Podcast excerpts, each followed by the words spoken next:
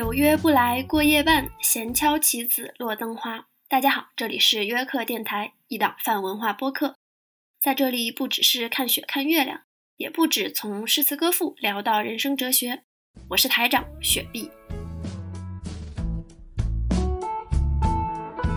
除夕那一天，我们会很有仪式感的换上新衣服，然后外面放鞭炮，灯火通明的。烟花也很美丽，然后你就等待着下班回家的爸爸，然后跟妈妈一起把你跟你弟弟一起接回老家。整个街道上全都是那种把我的瞌睡虫要震炸了的鞭炮的声音，我就感觉整个人都就是瑟瑟发抖的一个状态。后面就是以什么都是以经济建设为中心嘛。然后包括现在大家可能更加追求效率，呃务实，然后就把文化这一套东西需要闲情逸致意志去搞出来的抛在脑后。觉得小的时候春节的氛围异常的美好，其中有一个重要原因是我们的长辈那一代人里面的女性做出了巨大的牺牲，维持了你心里面那种特别圆满和谐的。场面。Hello，大家好，欢迎收听约克电台，我是雪碧。大家好，我是老王。对，今天呢，老王又来录我们的节目了。今天这期节目呢，是刚好这个时间节点讲一讲跟春节有关的一些话题。想聊这个话题，其实。是这周的时候偶然的一个机会，我问老王说：“哎，马上过节了，如果说一到十分给春节打分的话，你喜欢春节的程度到多少分？”结果老王说他打十分，他打满分。我当时确实是会有被 shock 到，因为可能在我的心里，春节要在我心里打分的话。我甚至可能说想给他打零分或者打负分。我是你没有想到你会给他打负分，具体多少我也不确定，但是我我可以很确定的就是，他确实会让我有一些比较负面的情绪，就是我好想逃。其实你问我打几分，我毫不犹豫的回答打十分，是因为我真的现在特别想回家过年，所以那个。十分里面还有那种特别想归家的那种心情。客观来的还是十分，你爱他爱的深沉。春节是所有的节日里面，呃，无论中外，你最喜欢的节日。是我觉得它在我生命里是非常重要的一个节日。我觉得这个节日是其他任何节日都没有办法比拟的，甚至是。超越的，或者是比较的，就是我觉得它是没有办法比较，它在我生命中是一个非常独特重要的存在。嗯，你要不要讲一讲为什么这么喜欢春节？我觉得是那种小时候的那种记忆，就是比如说我想到春节，可能首先是我想到的是一个画面，就是在雪地里，我和我弟弟在。呃，我们小时候的那个家里面，然后一起准备春节联欢晚会，就是我们春节是要回老家的嘛，就想我们可以玩什么，因为当时春节联欢晚会是很有很流行的，所以我我和我弟弟还有，就是因为我们那我们家那边有很多小孩，我们就会就会组织到一起，然后去办一个春节联欢晚会。然后就在那个小院子里，又剪纸，就是剪纸是做那种装饰品，然后又做话筒，就是用那种旧纸旧纸板，然后缠上胶带，然后做一个话筒，然后还做那种小桔灯，嗯，还有那种服装，就是在这种 DIY 的过程当中，就是你有对那个春节来临那一天的那种期盼，还有那一天把这些东西都展示出来。给大家的那种喜悦的那种感觉吧，而且我们当时会做那种门票，然后就是 对对对，就邀请大人们，对，就邀请大人们来观看我们的春节联欢晚会，然后一张票是一块钱。他们买买账吗？当然买了，就是这些画面，就让我觉得是一个很温暖的一个节日吧。嗯，难怪你喜欢。我觉得如果跟任何的这种同辈联欢会扯上关系的一些记忆，确实会比较美好。而且你刚说那个，我想起来好像是李健吧，还是撒贝宁，我我记不清了。然后他那个人说，他跟他妹妹小的时候，就是这种好像是新年或者是说春节的时候，就会两个人一起在家里面表演节目，然后像模像样的拿着话筒，怎么怎么样。我觉得还蛮接近的，对，确实很可爱。对，而且我觉得还有一点就是，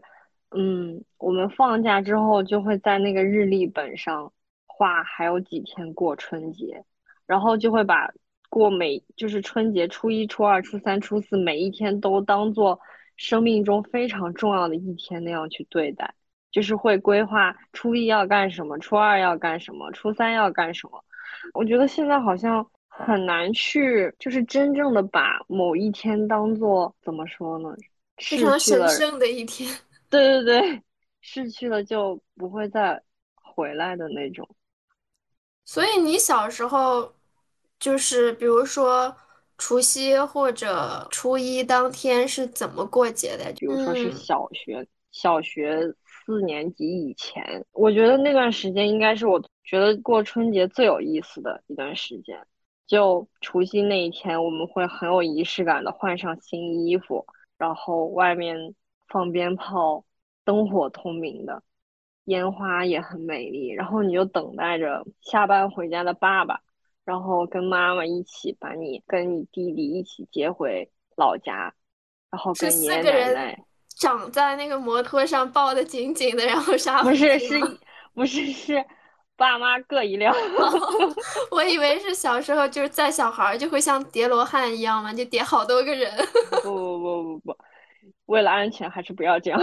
OK OK，回到奶奶家的那个村里面之后会做什么呢？好像就是放烟花吧，就是每年都会买一大箱那种礼炮，然后我就记得，就是当时在那个很大的院子里把炮放到那个院子里，然后拿一个长长的那个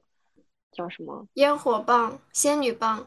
不是，就是点火的那种，一支香啊啊啊，要用一支香，然后去点那个炮的哦。线头，小时候还玩那种，就是扔到地下它就会炸掉的那种炮，摔着的，对，摔着玩的小小的那个鞭炮，对对对。那我记得我小的时候，当然跟你差不多的是，我也是很小的时候是坐摩托车嘛，然后后来就变成四个轮的了嘛。但是呃，我有一个不太喜欢的点是，我们家一般是。初一当天回去，就是我们家是没有除夕的这个仪式的。我就记得从小到大，每个早上大概五六点的时候，我们家就会接到那个我大伯家打来的电话，说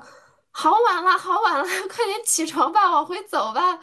然后五六点就要被爸爸妈妈拖起来，然后我又是一个非常非常非常喜欢睡懒觉的人，所以。我每次起来的时候，整个人都是懵的，头都是晕的，并且前一天可能还是熬到通宵嘛，一直到四五点才睡，然后六点就把我拎起来，整个街道上全都是那种把我的瞌睡虫要震炸了的鞭炮的声音，我就感觉整个人都就是瑟瑟发抖的一个状态。然后回去之后呢，嗯，我奶奶家的那个村里有一个仪式，是父辈的那辈人就会带着。晚辈就我们这代人去祭祖的这么一个流程，那个时间我可以补觉，因为他们去我就不用去。坏的地方就在于，虽然那些是我的祖先，但因为我是女孩子，所以我不用去。呃，虽然小时候其实还是比较喜欢补觉这个 回笼觉这件事儿的，但是慢慢长大之后会觉得说，嗯，多少是个陋习吧，并且山西是村里面。住那种窑洞嘛，然后是土炕，所以它有的时候其实还蛮冷的。就虽然说那个炕上是比较暖和，但只有很小的一片区域，所以那个风就是嗖嗖的。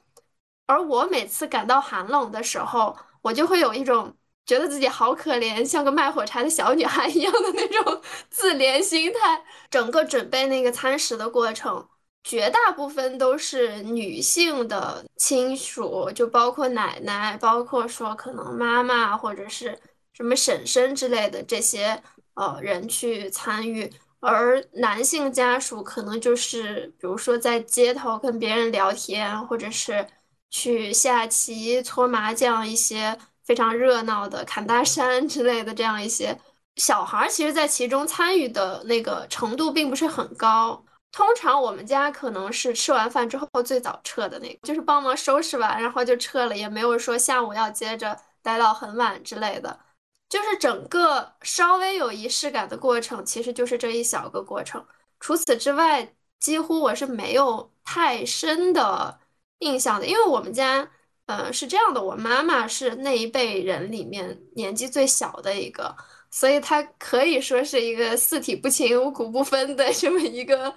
嗯，她不会有太多仪式感的东西。就比如说我们。啊，临近春节或者临近除夕啊，要一起包饺子，要一起做这个菜那个菜，没有的。我们家到除夕的时候，我印象很深刻，总是在蹭饭。就是虽然也会呃有一点那种人气儿的感觉吧，但是它不是一个非常固定的流程，就是说哪个日子应该做什么，过节的气氛就特别的淡。那你长大之后跟小时候的节区别大吗？肯定区别大呀，就我。刚刚听你说，就是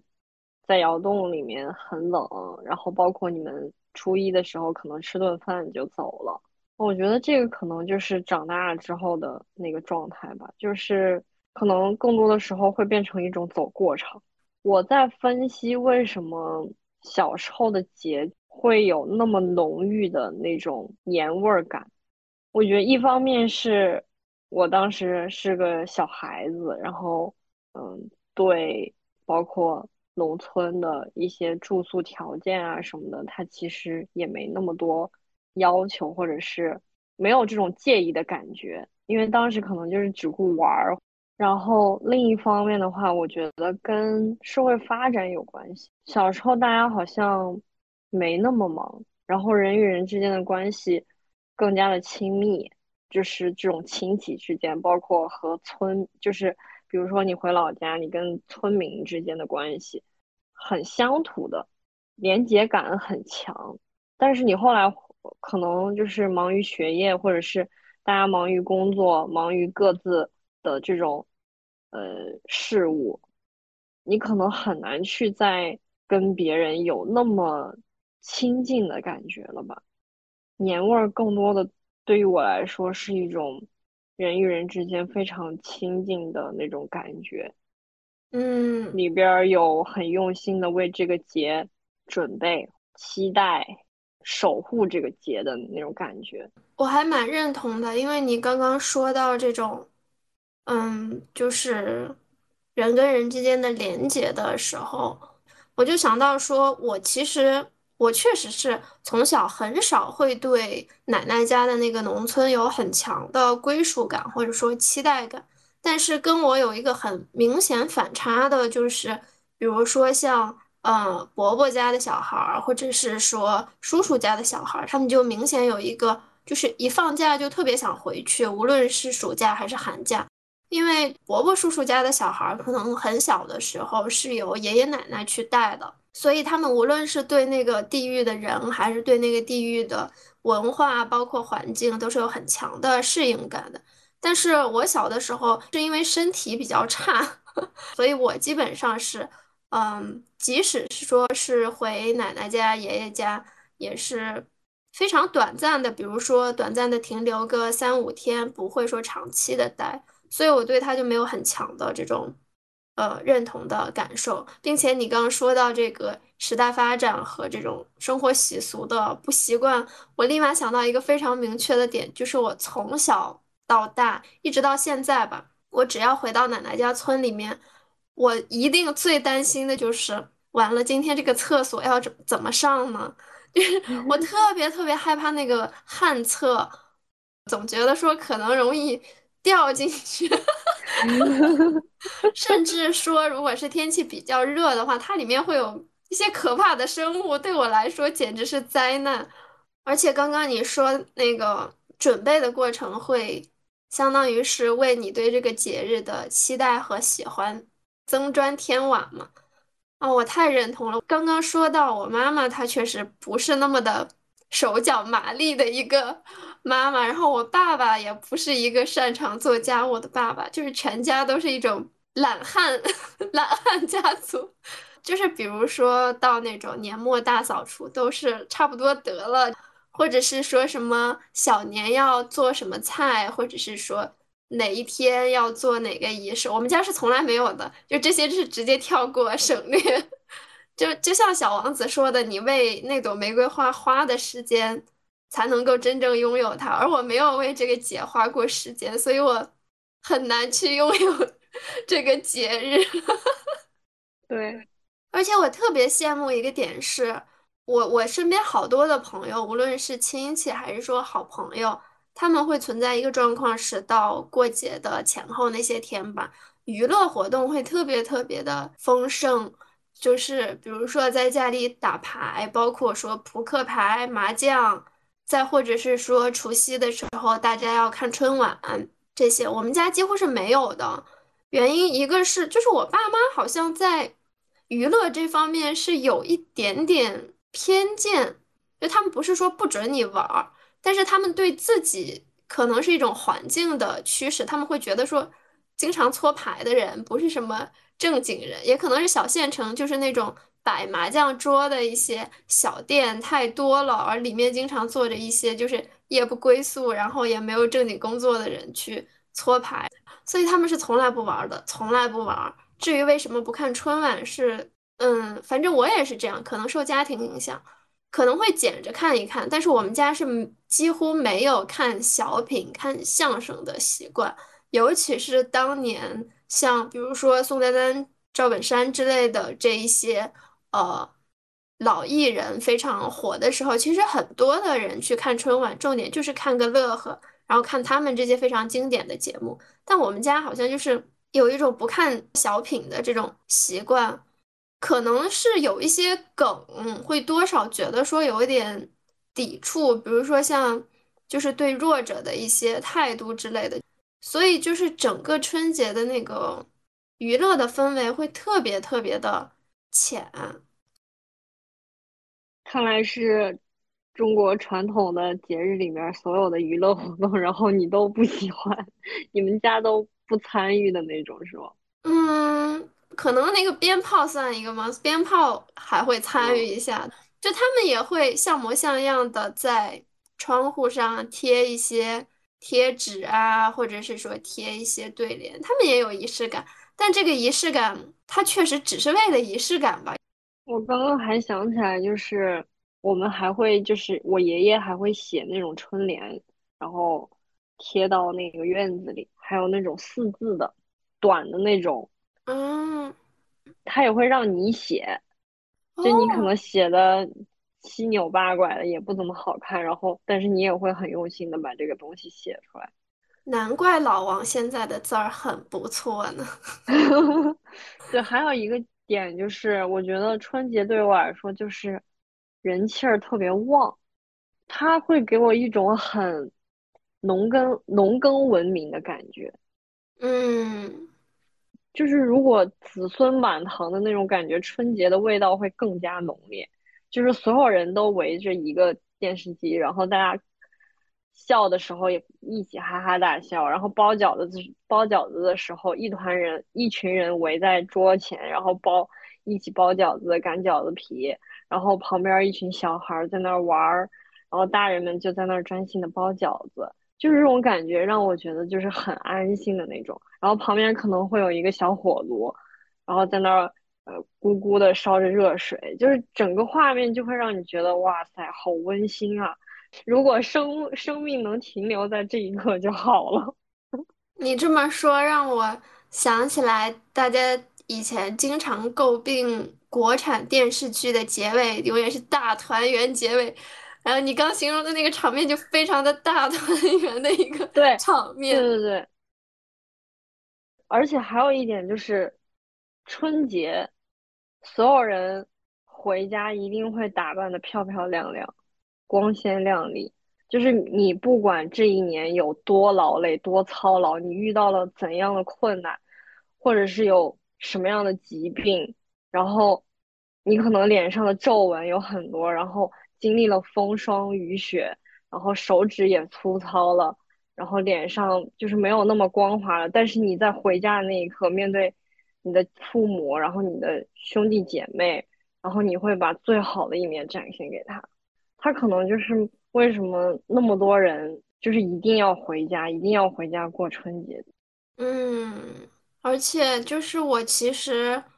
因为近几年经常就是不在家过节嘛，或者是说错开那个春节的时间点去回家团聚，然后就会跟大家聊到这个话题，说为什么喜欢过节。我会发现好多人小的时候喜欢过节，基本上就逃不开两件事儿：第一，可以拿红包。第二可以穿新衣服，但是我小的时候这两样我甚至也有可能缺失掉了。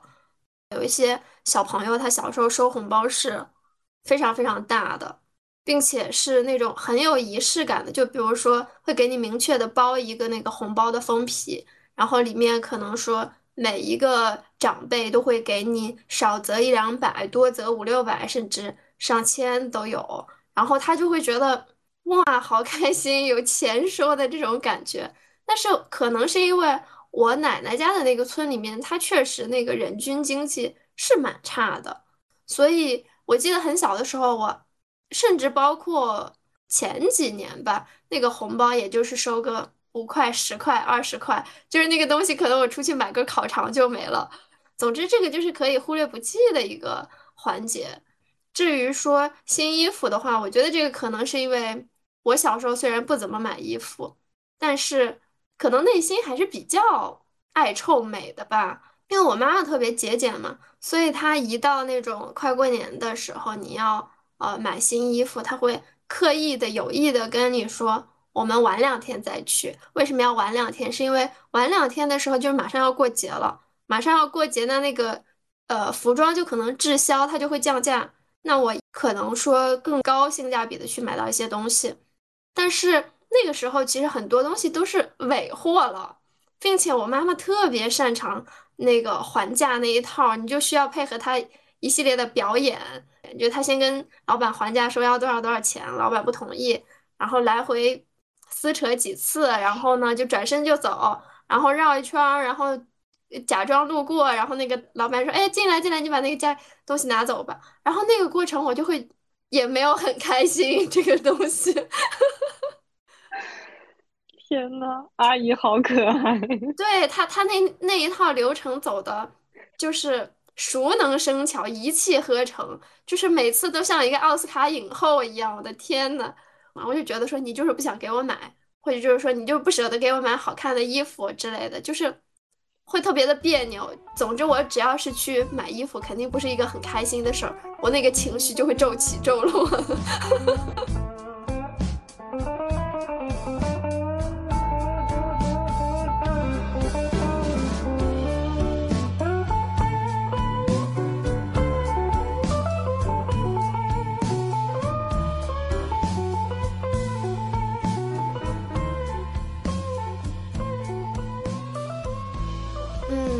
而且刚刚说到那个传统的习俗的时候，就你有说到包饺子嘛？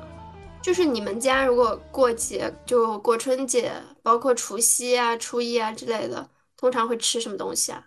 就是饺子、大鱼大肉，然后哦对，山西它就是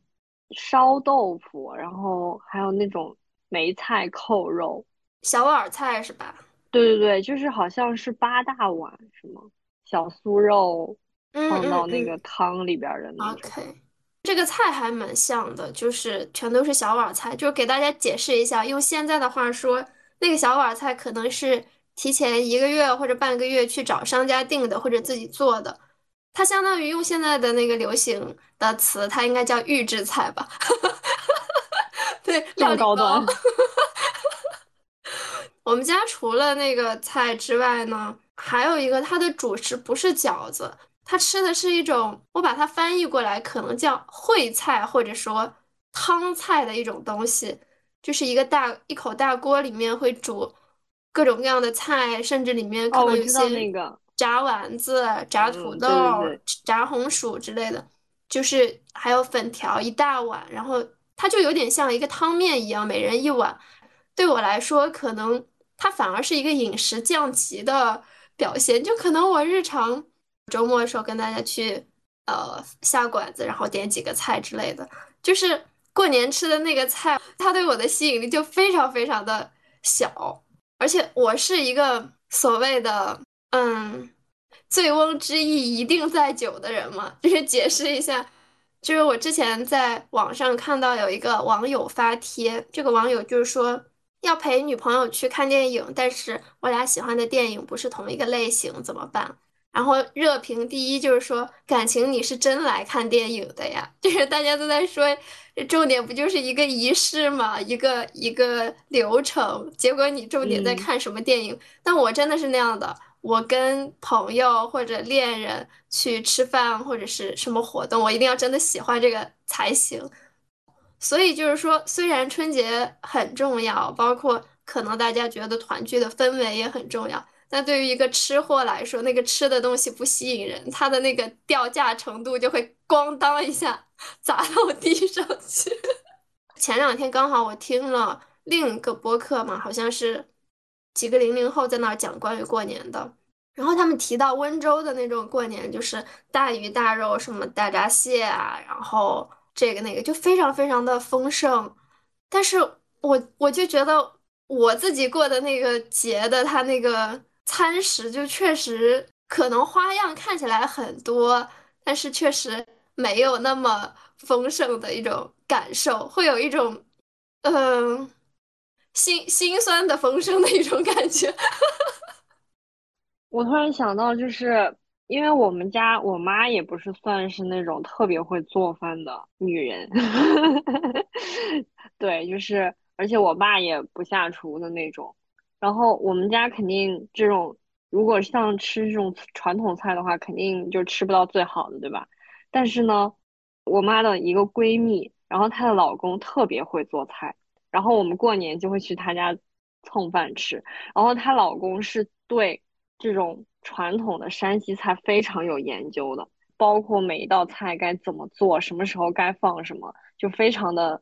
就是了了熟于心的那种。然后，但是他做出来的菜真的非常的不一样，就是你如果吃一下他做的那个菜，绝对会觉得山西的这种春节还不错是吗？对对 就对就。就是春节的这个口碑扭转就靠这一口了是吧？反正吃过了都说好。我其实近几年啊、也不能说近几年，就是近几个月的事儿，学会了搓麻将。我觉得嗯这个真的是一个 很快乐的 娱乐活动。然后我确实觉得说这些适当性的娱乐其实完全是 OK 的，你并不是全年去参与。对，但是我好像春节我的娱乐活动一直是打扑克，就是打那种最简单的扑克，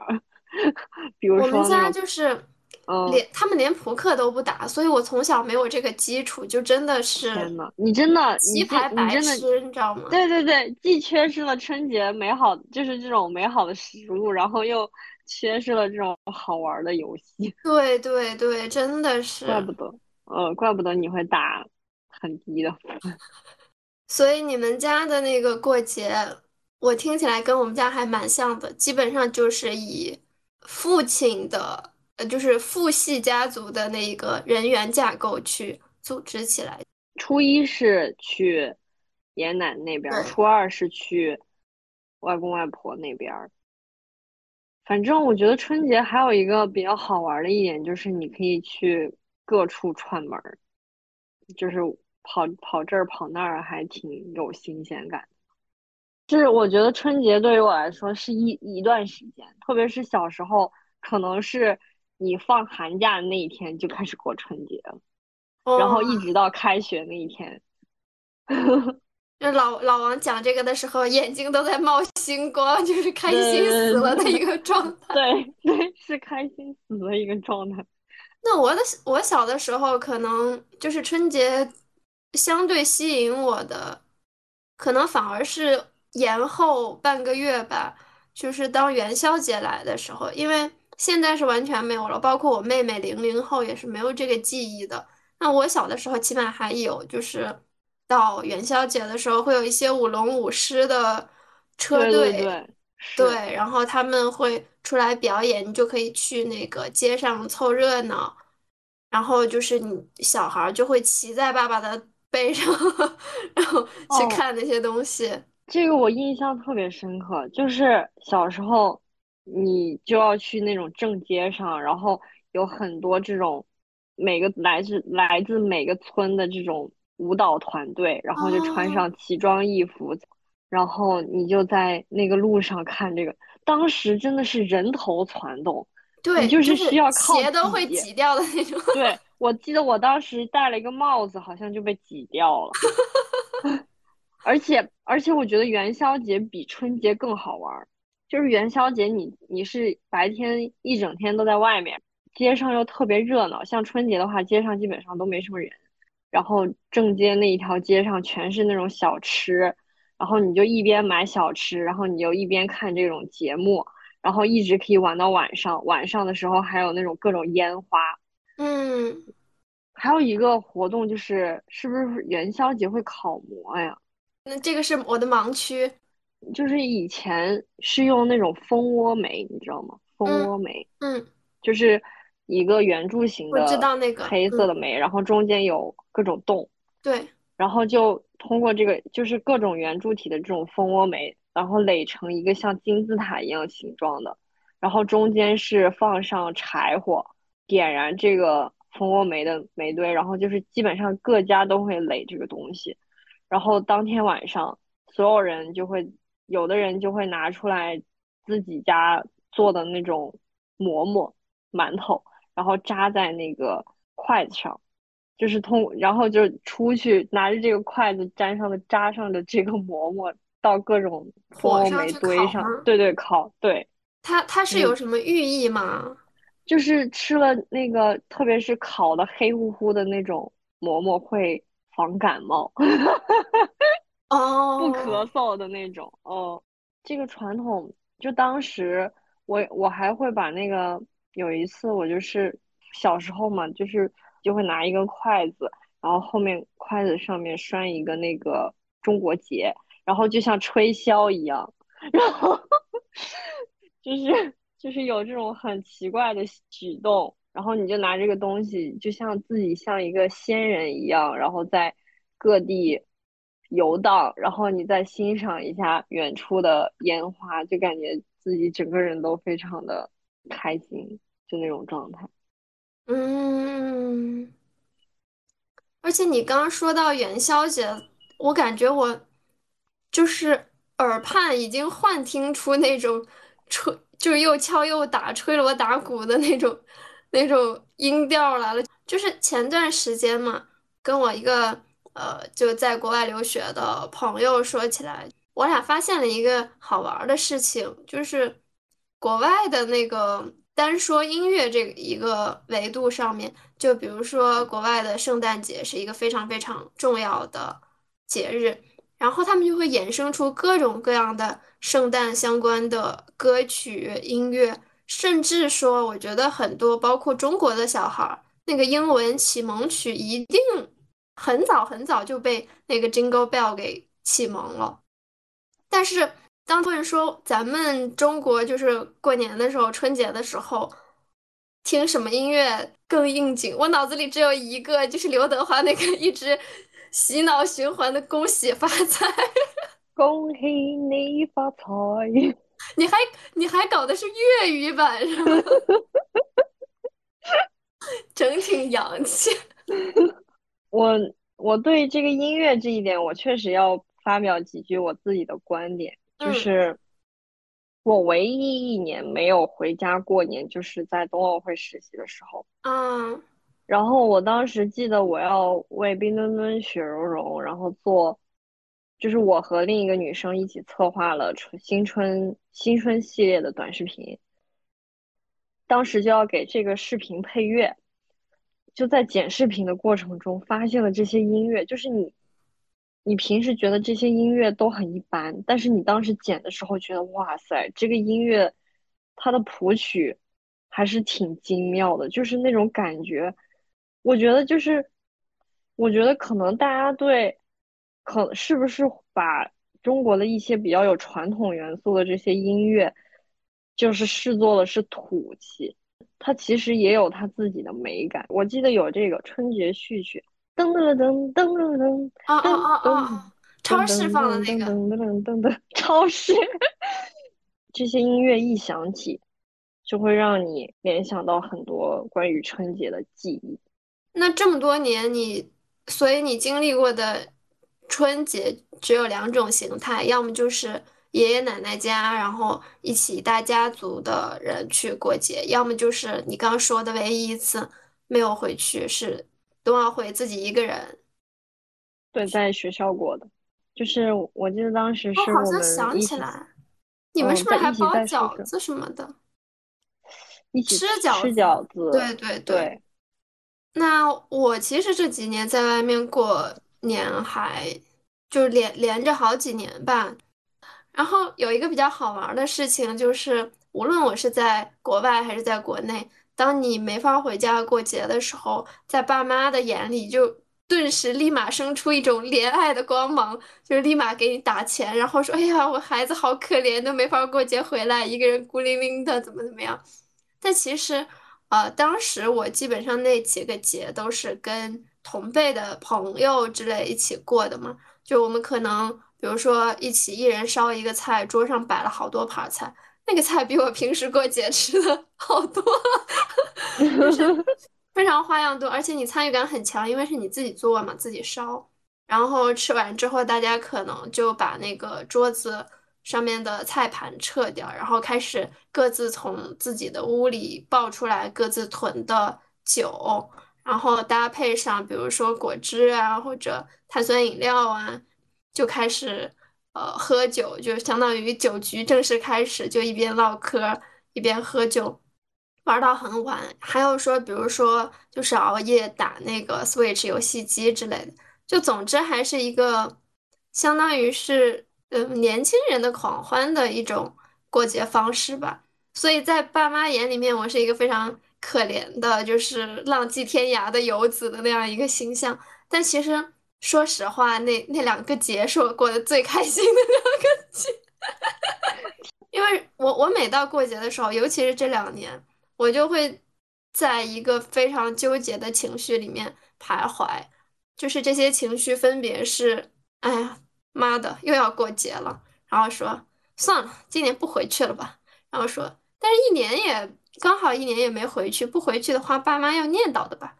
然后说，哎呀算了算了，还是回去吧。然后就说啊，好烦啊，又要回去过节了。就在这种 struggle 的情绪里面，一直就是那个情绪会非常的有点不耐烦的那种，说哎呀，怎么又要过节？就是应付这个好麻烦。但是我跟你不一样的是，就是我会觉得跟家人一起过春节会让我没有那么有孤独感。就是即使我跟同学、呃同辈人、朋友在一起过节。我还是会产生一些那种很孤独的感觉，就是可能家人才是能真正给我那种温暖和力量的源泉吧。就是我不会太从同龄人身上得到这种东西。嗯，那说到这个，我忽然想起之前有一年过这种春节的时候，有一个比较好玩的经历。当时应该是初中或者高中的时候吧，有一次好像初四或者初五那两天，其中一个晚上，就是本来一开始是我跟我哥们儿两个人说出去随便找点什么吃的，就聚个餐，然后走一段儿就碰到一个熟人，然后说好一起去，然后我们又在半路上接上了我超好的闺蜜。我们也不想去打车之类，就觉得压压马路，反正灯火通明的也还蛮漂亮的嘛。啊，就一路走过去，所以就一路走，那个队伍一路壮大。结果最后到那个店的时候，那家店把四五张桌子一起拼起来，就是坐了两长溜的那种人，就像会议室一样，差不多有十几二十个人，非常的壮观。我发现我跟我跟你确实不太一样，就是我过年的记忆跟同学一起过的这种还真不多。说实话，就是我现在回去过节。可能唯一吸引我的就是两点吧，一个就是我们家一家四口，就是爸爸妈妈还有小妹妹，然后另一个就是有很多从小一起长大的好朋友，然后你们的这个关系也非常的好。除此之外，其实就确实不是会特别强的有感觉，嗯，而且我上大学之后吧，你会接触很多不同地域的朋友们。然后就会了解到，说有很多同学他的那个过节方式，我真的很向往。就他们就是所谓的一家三口或者一家四口去过，可能就是最多比如初二、初三、初四的时候才会去走一走亲戚。另一种是有一个同事，那个同事他几乎每年到那个过春节的时候就会飞到海南去，然后。住一个差不多星级的那种酒店海景房，然后在那边瘫着看看海，然后躺平一下，旅行过年嘛。我觉得这个其实也还蛮有趣的。我觉得我的那个过春节的还是比较传统，就是符合山西这种黄土高原农耕文明的发源地。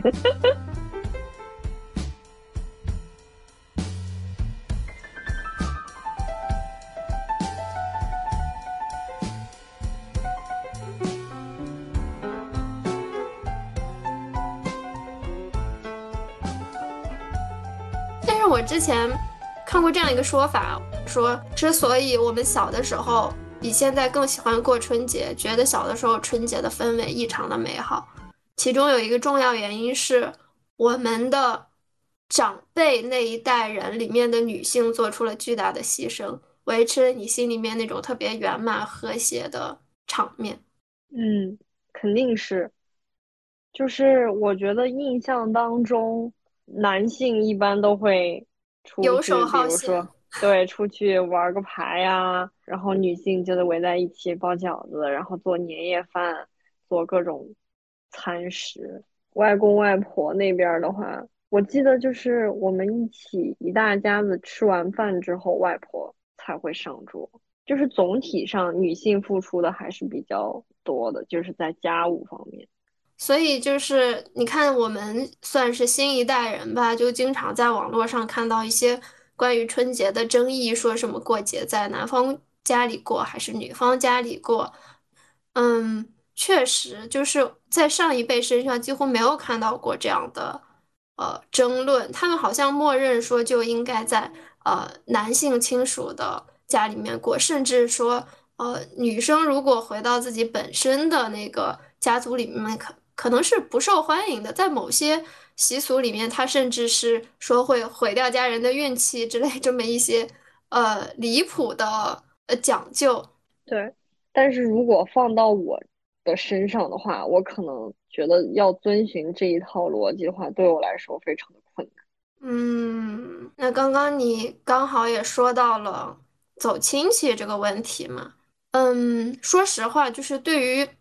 这个习俗我确实是会抵触的一个心态是这样的，首先我是会把跟自己有亲缘关系的人下意识的分为两类，一类是家人，是大家互相真正的彼此关心、彼此爱护的人，就无论说这个亲缘关系它或远或近，但只要你们的交集、你们的情分是比较亲密的，那我觉得他就是家人。但是另一类，我觉得我就把它叫做亲戚，因为它只有血缘关系，除此之外，几乎可以说是一无所有，最多可能有一种表面上的和谐之类的。而我这个人确实比较极端吧，我是那种熟的朋友说起来就会觉得说我是一个多么热情，然后讲义气、仗义、有趣等等，可以给我编出一堆花来夸我的那种人。但是不熟的人可能会觉得我陌生、不了解、神秘等等的这些词都会出现在我身上，就是在我的身上，所谓的爱恨分明的那个分界是非常非常明显的。包括说，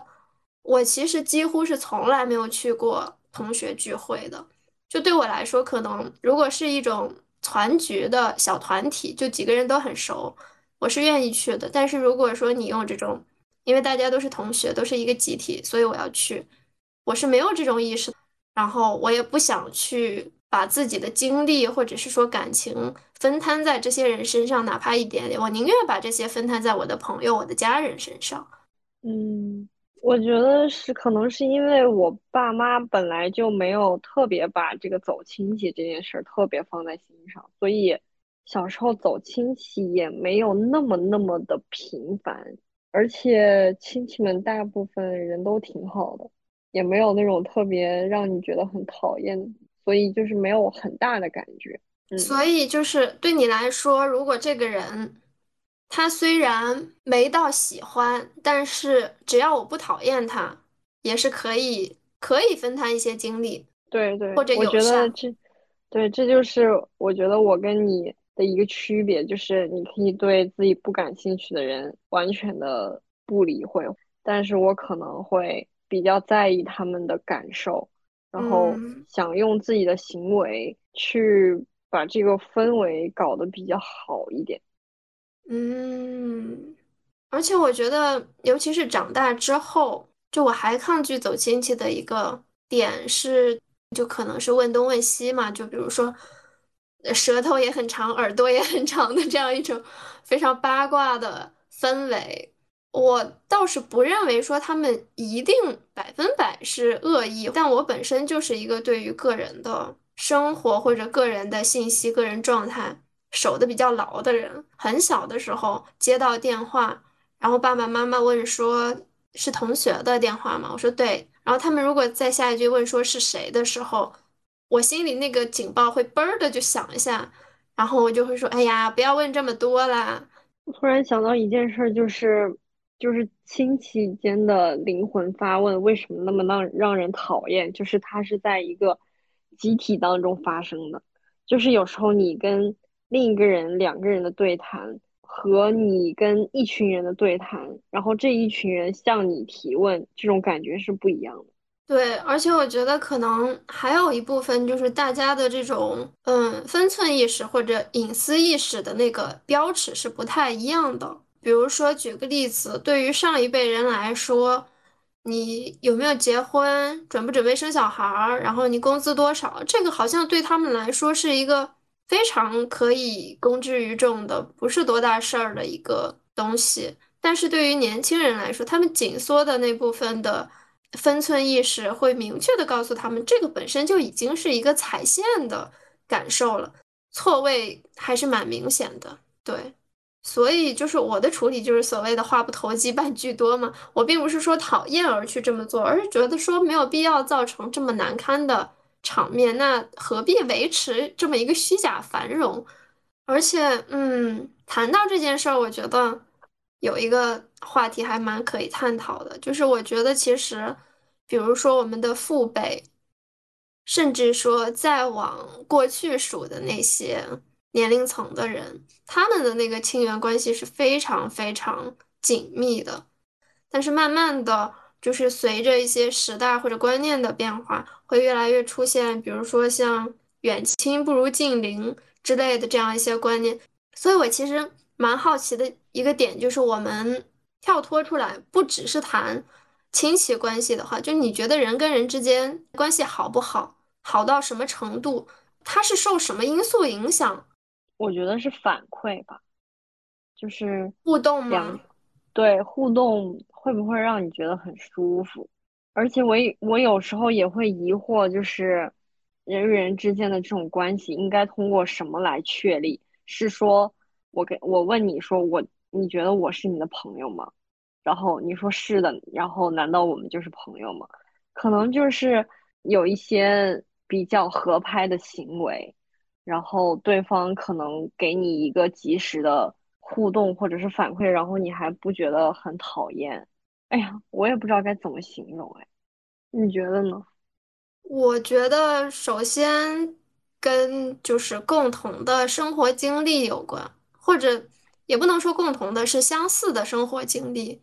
比如说你在北京，我在上海，虽然大家在不同的城市，但可能刚好读的是同一类型的学校。就是他首先要有一些相似的生活经历做支撑，因为经历会作为一个最底层的基建，会构建上层的那个价值观的部分。联想到这个亲戚关系，就是为什么变得这么的疏淡，有一个原因就是人与人之间的经历或者说三观在指数级的变多。然后分歧在指数级的变大，就好像我们现在说互联网算法的信息茧房，每个人是很难完全找到一个那么同频的人的。同样的，亲戚之间的这种相似相同的经历也会越来越低。可能你在这个城市，我在那个城市，然后父母的一个教育观念不一样，工作的经历不一样，它会造成很多很多的分歧，所以自然而然就很难有共同的话题。所以你觉得是共同的经历，然后让大家有共同话题，才可以确立双方的这种很强的连接感，是吗？嗯，没有这么绝对吧，但是它一定是这样一个很重要的影响因素。如果我刚说的相似的经历，它是一个量变，就是一点一滴累积起来的形成的一种影响的话，那有一个质变，可能是。就人跟人之间的深入交往，比如说，嗯，两个人之间碰巧因为一些契机产生了更深度的交流，聊了一些非常深层的话题，然后了解到了对方内心的东西，甚至可能这些观点是跟你非常吻合的，或者是说即使，呃，不那么一致，但是你非常能够理解的，那这个可能是一种质变，比量变的那个影响程度可能要。那个压强要大一点的这种感觉吧，可能说你累积十个共同的经历，不及他一次深度的交往。嗯，我可能现在更倾向于就是第二个，就是质变这个部分，就是我会更不是说期待我们有多么相似，就比如说我们的成长经历当中，我跟你走过了一样的路，然后我们甚至。成绩排名也在班里差不多，然后你上你们上过的学校也都差不多，或者是你们家庭都一样的和谐美满。我觉得这样的人，可能对我来说，就是我不觉得他是另一个我，而对他产生兴趣，而是说觉得这种太乏味了。就是我更希望的是遇到一个不一样的人，他可能跟我有很多的不同，然后我们甚至会在很多方面。产生分歧，但是呢，我们有一样的相同的目标，我们有对真善美的那种 追求，然后在追求这个的路上，我们可能有不同的实现道路，然后我会去觉得，我会认为说，这种实现道路的不同的这种切磋，会让我产生一种很新鲜的感觉，有一种惺惺相惜的感觉吧。嗯。对，那我的话其实还两种都可以接受吧。嗯，我还想到一个影响因素，而且它可以很大程度上回答我为什么不走亲戚这件事儿。说实话，很多的上一辈人坚持走亲戚，有一个重要原因，他们就是说亲戚嘛，常来往，然后大家关系就熟络了。但是我接下来说的这个影响因素就会打破这个说法。人跟人之间交往的频率，在人和人关系的质量里面，它起到的那个作用还蛮神奇的。它既不是一个正向作用，也不是一个负向作用，它是一个催化剂作用。如果你跟这个人本身基于一些其他原因非常合拍、非常投缘，那你们不断密切的交往，就很有可能会越来越投缘。但是同样的，如果你跟他不投缘，那么你们越来越频繁的交往，只会加深你对这个人讨厌、负面，然后排斥的那种心理。所以我本身其实对于这种常来往的一个心态是没有任何的认同力的。而且还有一个点，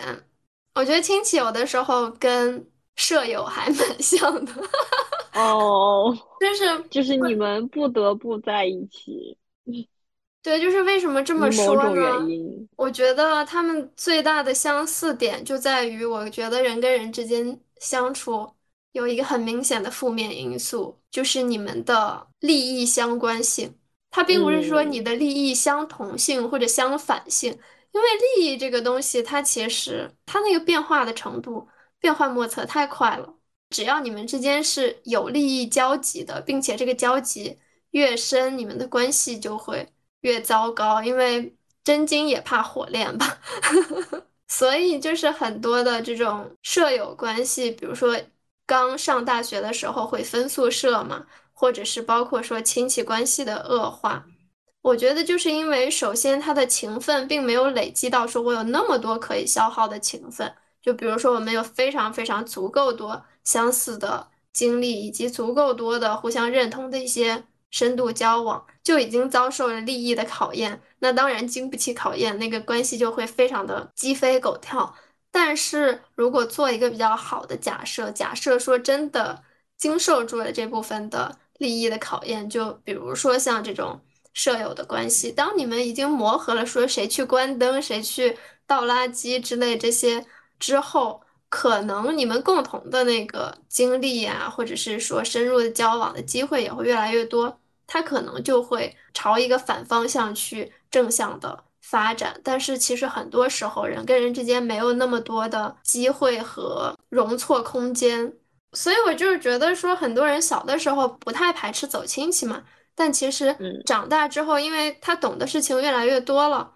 包括说掺入的一些利益纠葛也会越来越多，你不得不要面对一些之前没有看到的人性的一些面目，很难会维持那种小时候非常天真懵懂的那种关系和情分吧。我觉得我可能有一个方法，就是装傻。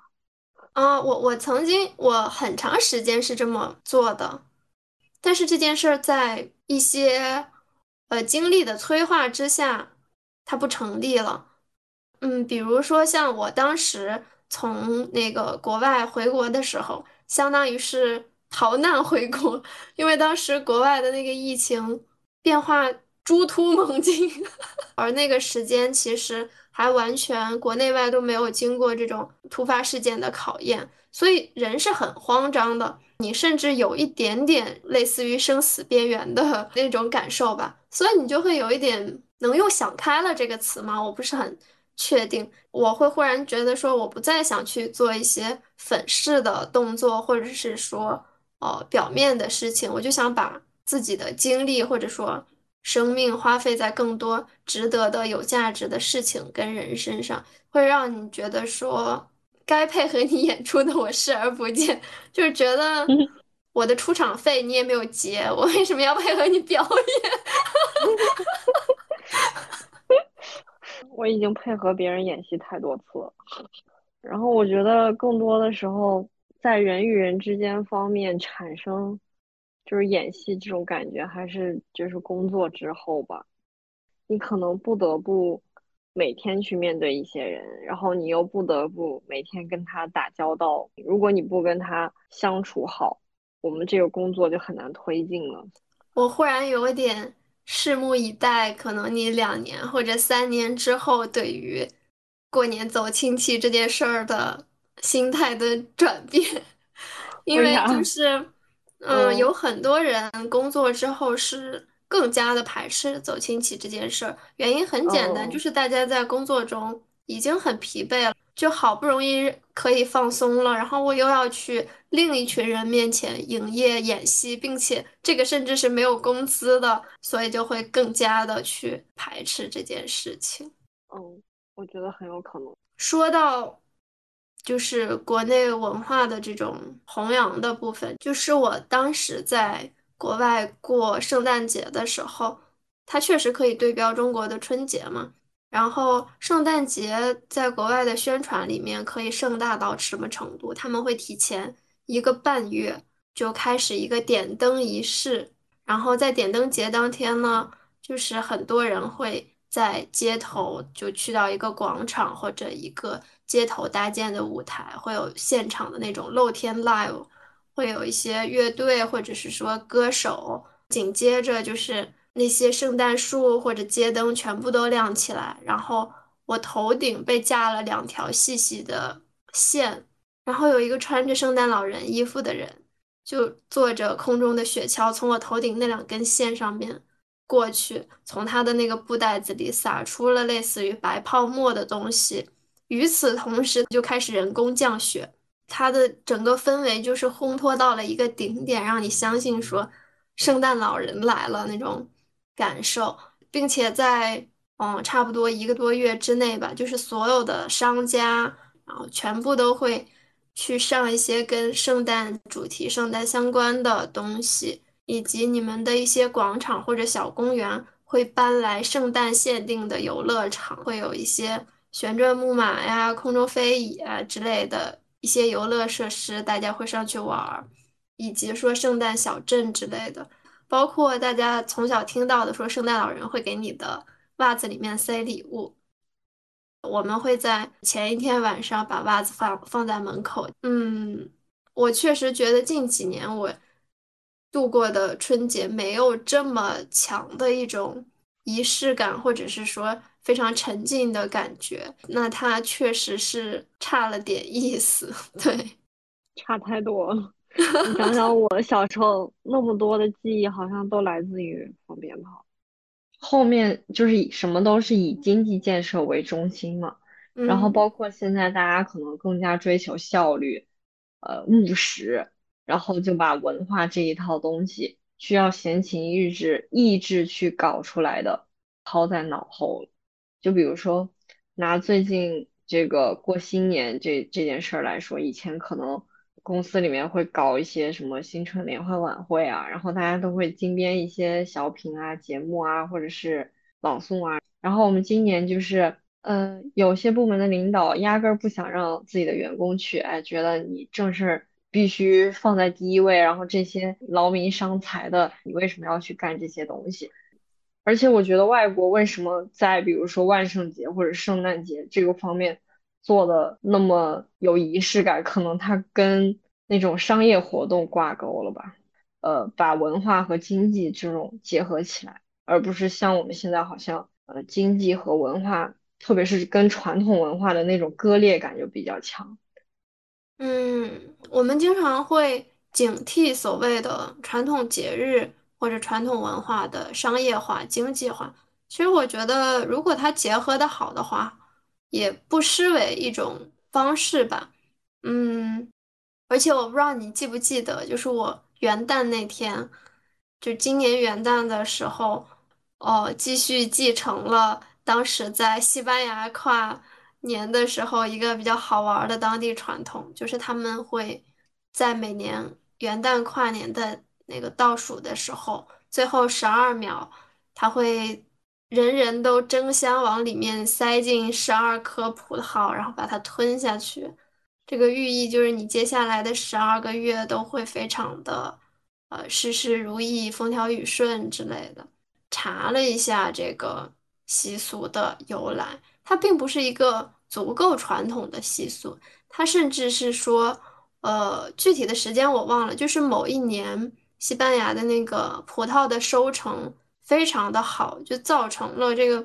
葡萄太多了卖不掉，一个农产品的一个过量吧，供过于求的这样一种状态。所以当时好像是有一个商家，就广告公司打出了这么一个玩法，就是。把它作为一种商业包装，说，哎，你新年吃十二个葡萄，你就可以风调雨顺之类的。就它一方面帮助这个作物的哦销售，但另一方面也刚好的就是形成了一个比较现代的传统习俗，就大家也把这一套东西去继承了下来。包括现在西班牙有一些超市会在这种跨年的前几天售卖。一个套餐是十二颗葡萄以及一瓶香槟，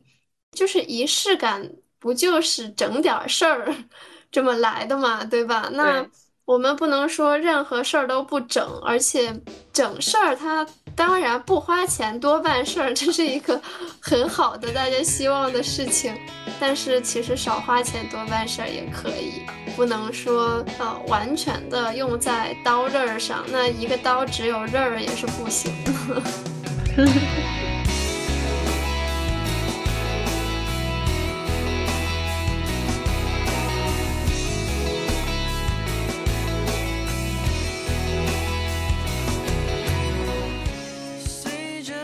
我们今天的节目就到这里啦，欢迎大家跟我们分享自己跟过年过春节有关的故事。如果你喜欢这期的节目呢，欢迎点赞、收藏、订阅、分享，以及祝愿大家新的一年呢万事随心，兔年大吉。对，兔年大吉，嗯，所有所有美好的祝愿吧，都送给大家。那就这样吧，拜拜，拜拜。